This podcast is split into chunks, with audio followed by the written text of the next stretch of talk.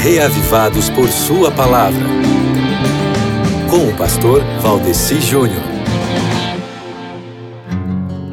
Olha, mesmo que não seja fácil parar para fazer a leitura bíblica do dia, eu tenho um pedido para lhe fazer.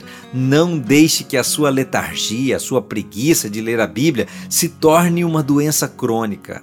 Não, Crônicas pode ser um livro da Bíblia a te desafiar para um algo a mais, porque exige aplicação de leitura, pesquisa, atenção para com os detalhes e, acima de tudo, disciplina e determinação, porque é uma leitura bem diferente mas é aqui que pode se originar o seu novo hábito de ser um leitor assíduo da Bíblia.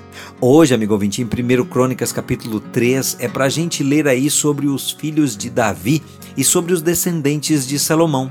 Como eu disse ontem, esse começo do livro de Crônicas serve para nos lembrar das nossas origens.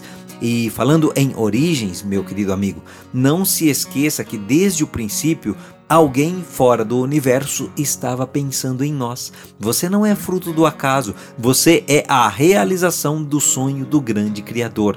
E se você se encontra detonado pelo pecado, ele tem para você o plano da redenção. Esse alguém, esse grande Criador, tem para você o plano da redenção. Por esse plano, ele já lhe redimiu pelo sangue de Jesus no Calvário e quer levar você para o céu um dia.